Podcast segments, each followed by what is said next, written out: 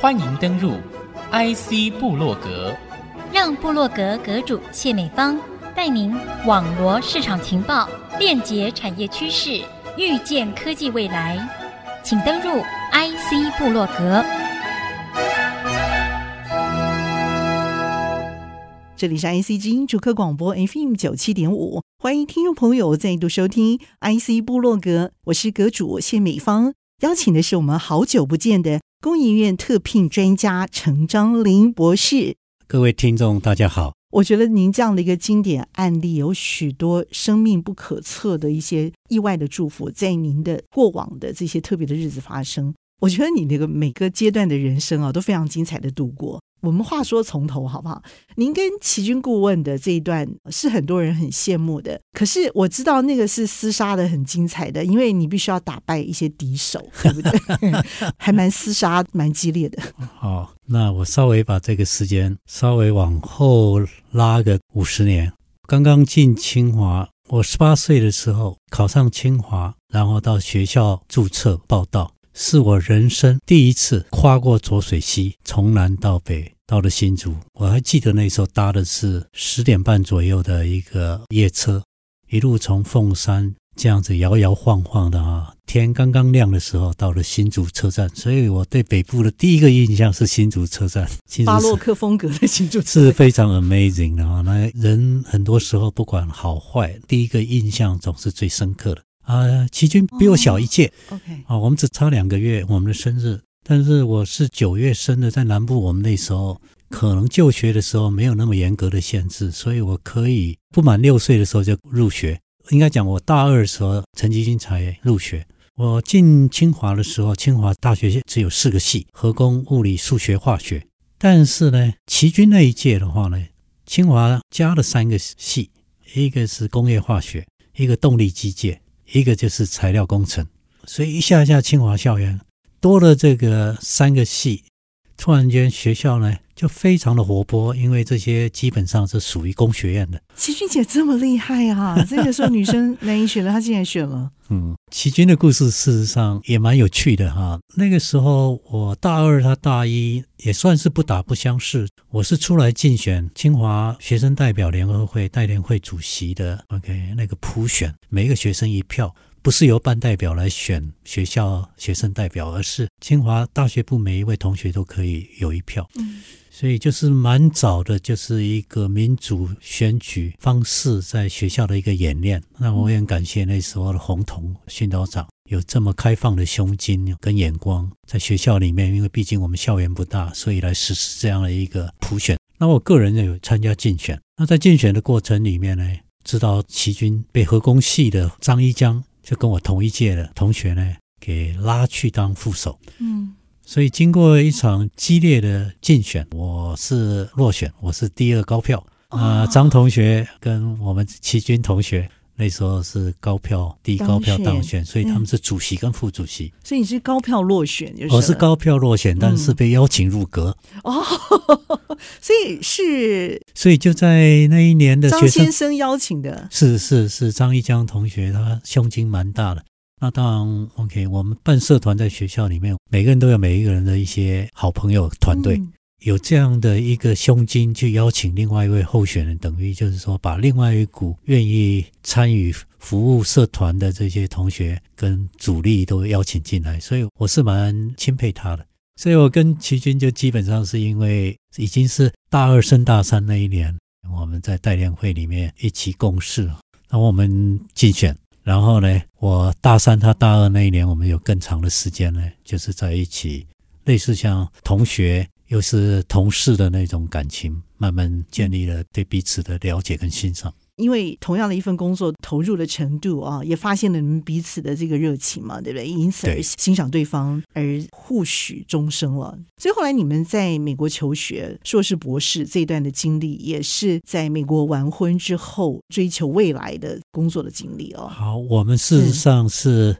啊，我大学毕业以后，嗯，好。琦君比我小一届，所以我大学毕业以后去服兵役。我是服役官役，我是在古关驻扎的特种师排长。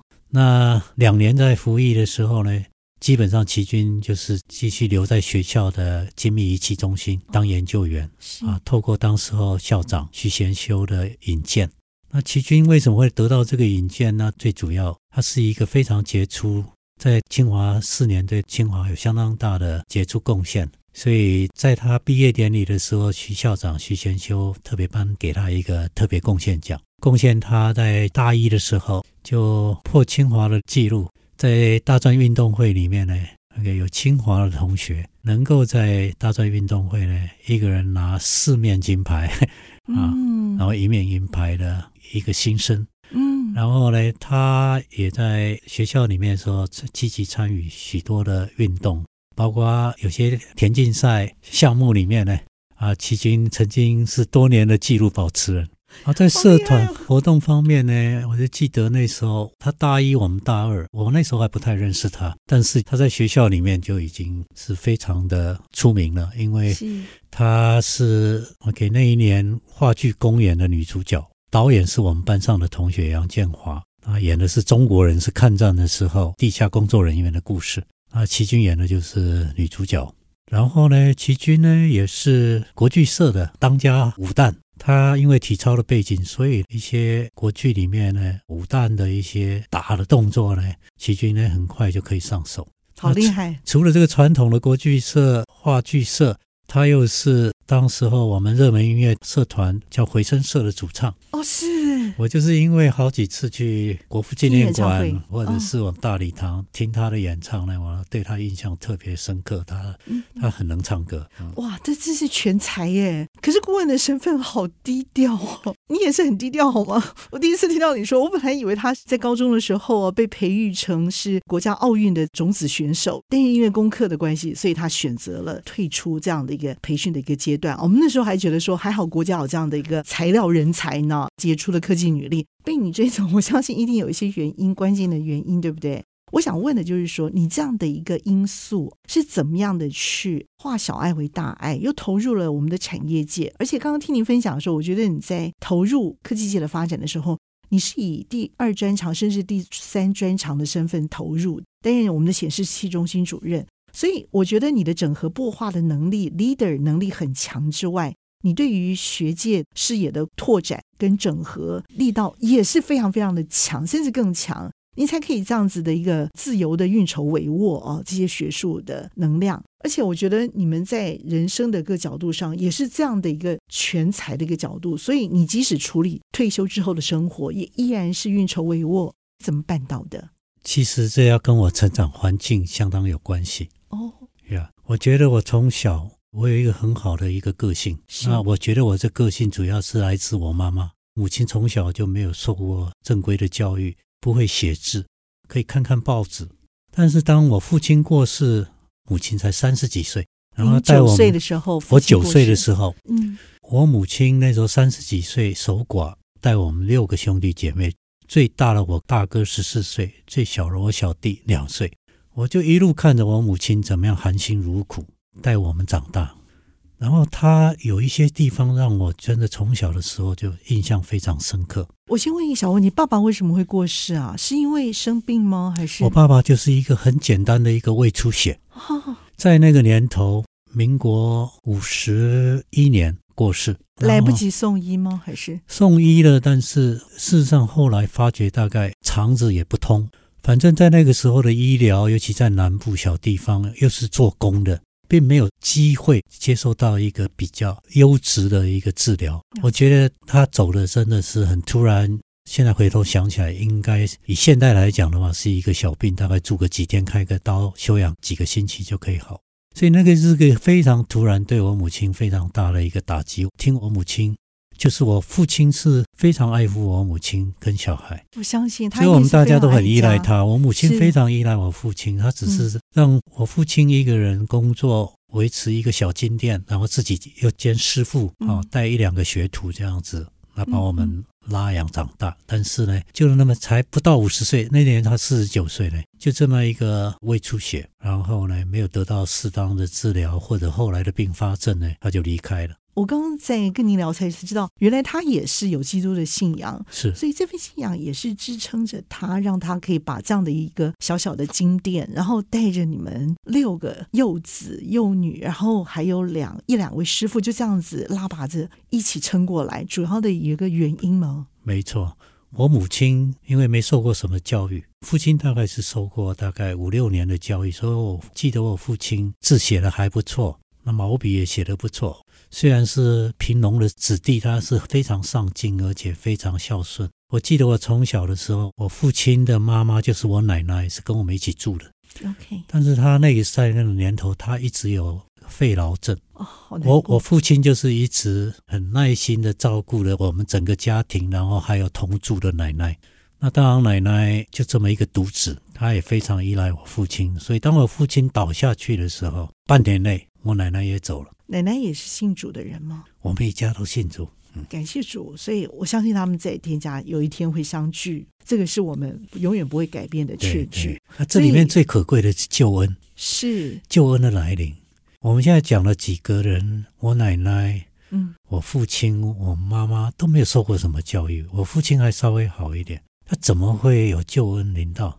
那就是因为，OK，在做生意的时候，在我们开那个小店的时候，有基督徒到我们家来买小金饰啦，给小孩子满月啦、周岁，然后向我父母亲传福音。OK，否则我记得我很小的时候，我们家是拜拜的，嗯、啊，就跟传统的这个中国人一样，一样对，也没有特殊的宗教，嗯、但是呢，有拜呢，就觉得可以保平安。嗯哼哼哼哼，所以呢，那时候来传福音，这个福音临到我家，也就改变了所有人。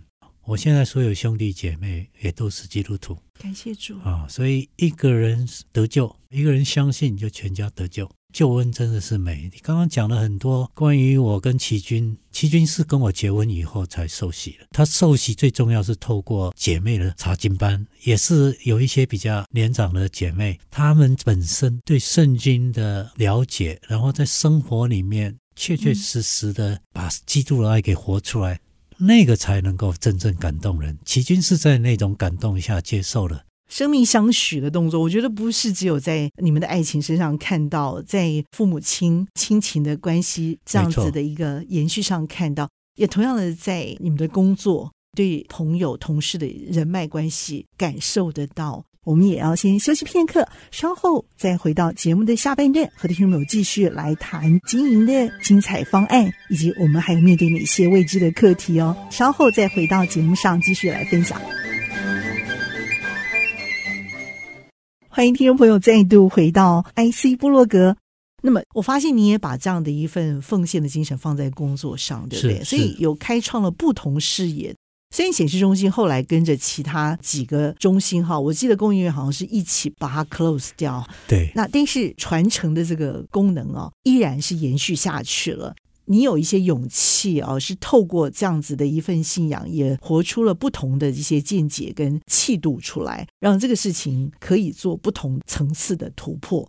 你在产业上的人脉啊。就像您所说的，当初共业园会挖角您来，也是透过这些猎人才的这些层峰们啊，他们就是你的这个口碑，对不对？是的，所以你根本就不需要写履历啊。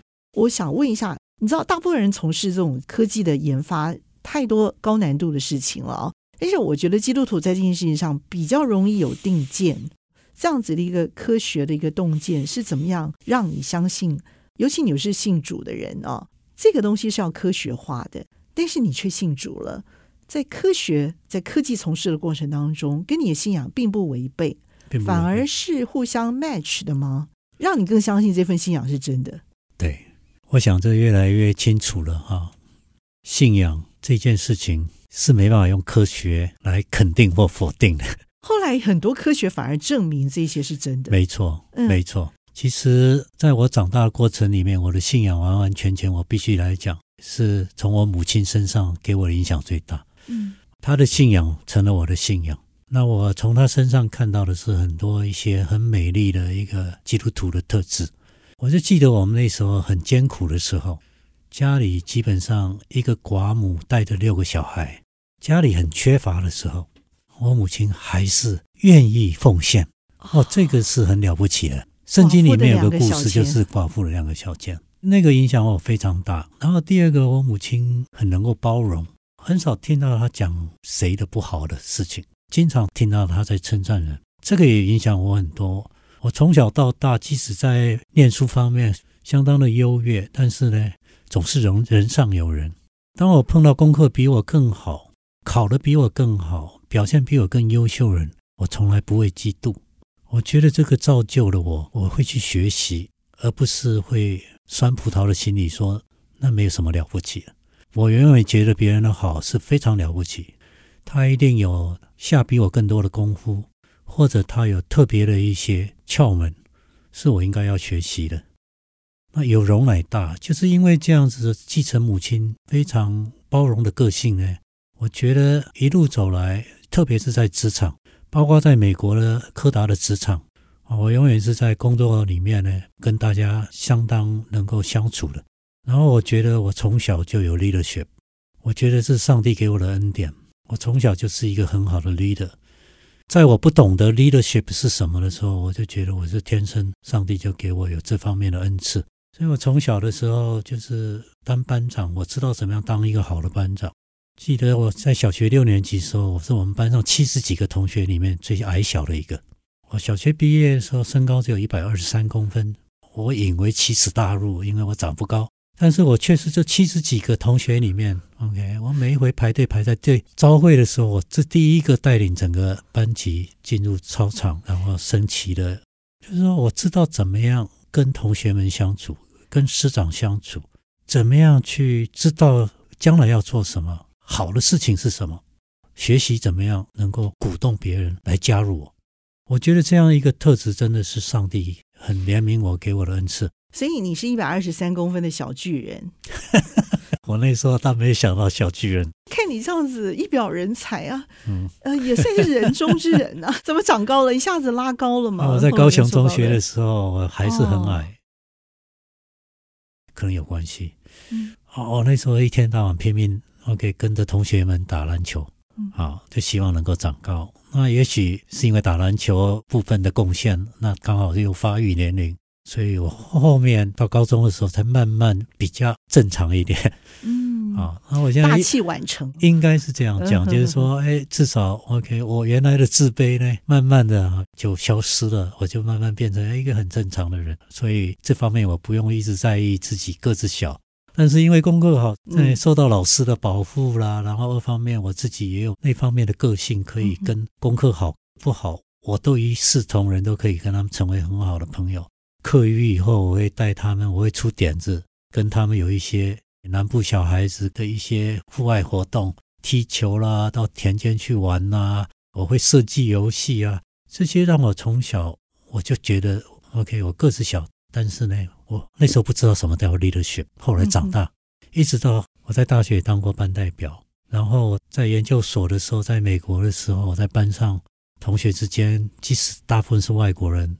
我也有这种领导能力，然后到了科达更不用讲，我很快就被公司锁定是储备人才。我可以问一下，那时候你 team 有多少人？那个 team 大概有三百个人。哇，是真的三百，而且都是老外耶。是、嗯、OK，我觉得这完完全是上帝的恩典。在我小时候那么艰难的成长过程里面，我反而 OK 有机会学习到很多同龄小孩没办法经历或没办法学习到。嗯。然后又加上我的个性，像我母亲，我很开放、很包容，不会嫉妒人，是啊，就是不小气，应该这样讲，造就了我们后来可以包容各式各样的人在团队里面。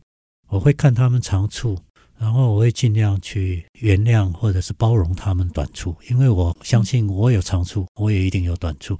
别人可以包容我，我一定可以包容更多人。但有些人没有办法像你这么的，我可以用幸运两个字来形容吗？真的不好意思，对不起。嗯啊，我很难，就是说，在一个家庭你年幼的时候就遇到这么大的一个伤痛，你的成长过程当中还是充满了这样子一个 leadership 的一个影子，然后母亲的一个信念，你知道吗？这个事情再来一次的话，没有人可以接受。可是我觉得你却在这样的环境当中走出了这样的阴霾，而且你还成功的从母亲身上找到了那个成长的动力。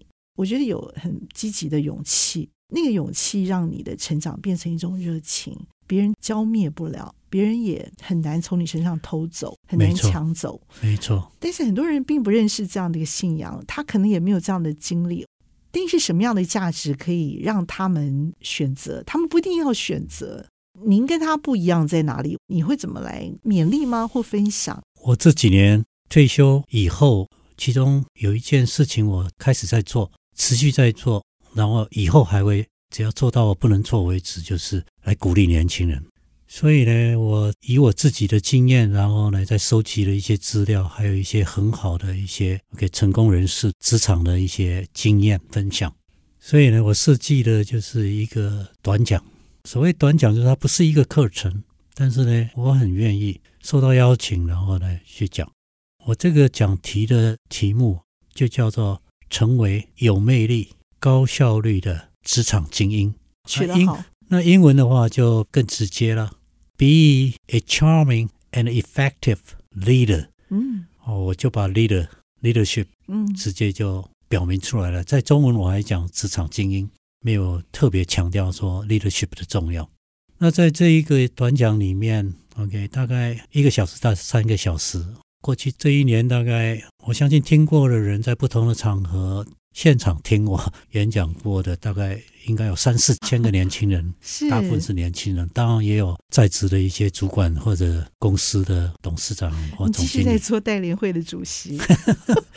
那我把这个当做一个置业啊，因为很多时候大家不一定有机会坐下来交心，然后针对个人的难题，给出一个好像特制的一个一个 recipe 来教他走出他的难关，但是一些。共通的一些基本原则，在职场一些重要的秘诀，怎么样在职场里面表现有贡献，就是比较正面方面的一些资讯跟经验分享，那是我现在在在努力做的。OK，啊，那最近的一次是两个礼拜前，我就在清华材料系，OK，他们一个选修课程里面，就是对同学们演讲。那那个课程基本上是一个半小时。结果我讲了两个小时，后来 Q&A 又半个小时，一直到实在是不能再讲下去。那去年这个时候呢，有一家园区的公司邀请我去演讲。那他们有个集团，所以当时候除了在场大概有一百位公司的高阶主管以外呢，线上连线的大概也有一些全球的厂区。那一天大概也有三四百个至少。那一场演讲更是夸张啊！为什么？我从四点钟，他们邀请我四点钟讲到六点钟，结果 OK，大家欲罢不能，欲罢不能。我们 OK，因为我不收演讲费的，他们请我吃饭。结果吃饭的时候，把这些所有高阶主管全带去，大概有八十个人。哇！然后我们坐了六个大桌子，然后董事长呢要这些高级主管他的经营团队呢轮番的做来诅咒哦，轮番的来。然后继续 Q&A，那一天一直到十点十七分，我记得很清楚。我看了表，我说我不能再继续下去了。我太太要报失踪人口了，我得要回家了，因为。在这个过程中间，我根本没有机会打个电话回去跟我太太报平安，发个赖都不行。对，所以琦君姐还是很放心，她知道你一定有药物在身嘛。我我我想放生了。对，琦君应该是我这样讲，我想应该他他，他一定很同意。那我我也很同意，如果他讲同样的话，我们两个应该是我们结婚四十几年，我们两个应该是世界上我们最好的朋友了。嗯。然后要讲知己的话，再没有，再没有比任何人更了解我们自己的配偶。哎呀，只所以这个默契是是，是真的是只有你一天一天的累积，嗯、这个是没办法一触可及的。人跟人之间就是这样，这个信任，这个心灵的共鸣，共同的信仰特别。OK，我想这几十年下来，这已经非常非常可靠了。我们非常有信心，彼此是第一时间。我有时候现在记忆不太好。我在问这些事情的时候就讲不下去了，有些东西那个那个或者这个这个，他就知道那个是什么，这个是什么。嗯、OK，、嗯、这个没有一起生活几十年，大概是没办法达到那个境界。那么今天 IC 布洛格非常的开心，非常的荣幸，邀请到在很年轻、很年轻、很年幼的时候就看到了这个爱重要性、嗯、无限的这个价值，生命当中我就开始去学习啊，以至于您所得到的好多都是最好的耶，真的。你真的一百二十三公分了。好，OK，我现在无法想象，对，那真的是我们年龄当中班级头个儿最小的、最迷你的，但是也最有人缘，因为我们都会最疼那个最小的，对不对？是是是是，你就好有人缘。那些身材高大的同学都会保护我。所以今天艾斯布罗格非常的谢谢我们的。工研院有爱的这位特聘专家陈章林博士，最美的见证，谢谢，谢谢美方，也祝所有听众们生活美好，谢谢，IC 部落格，我是谢美芳，拜拜。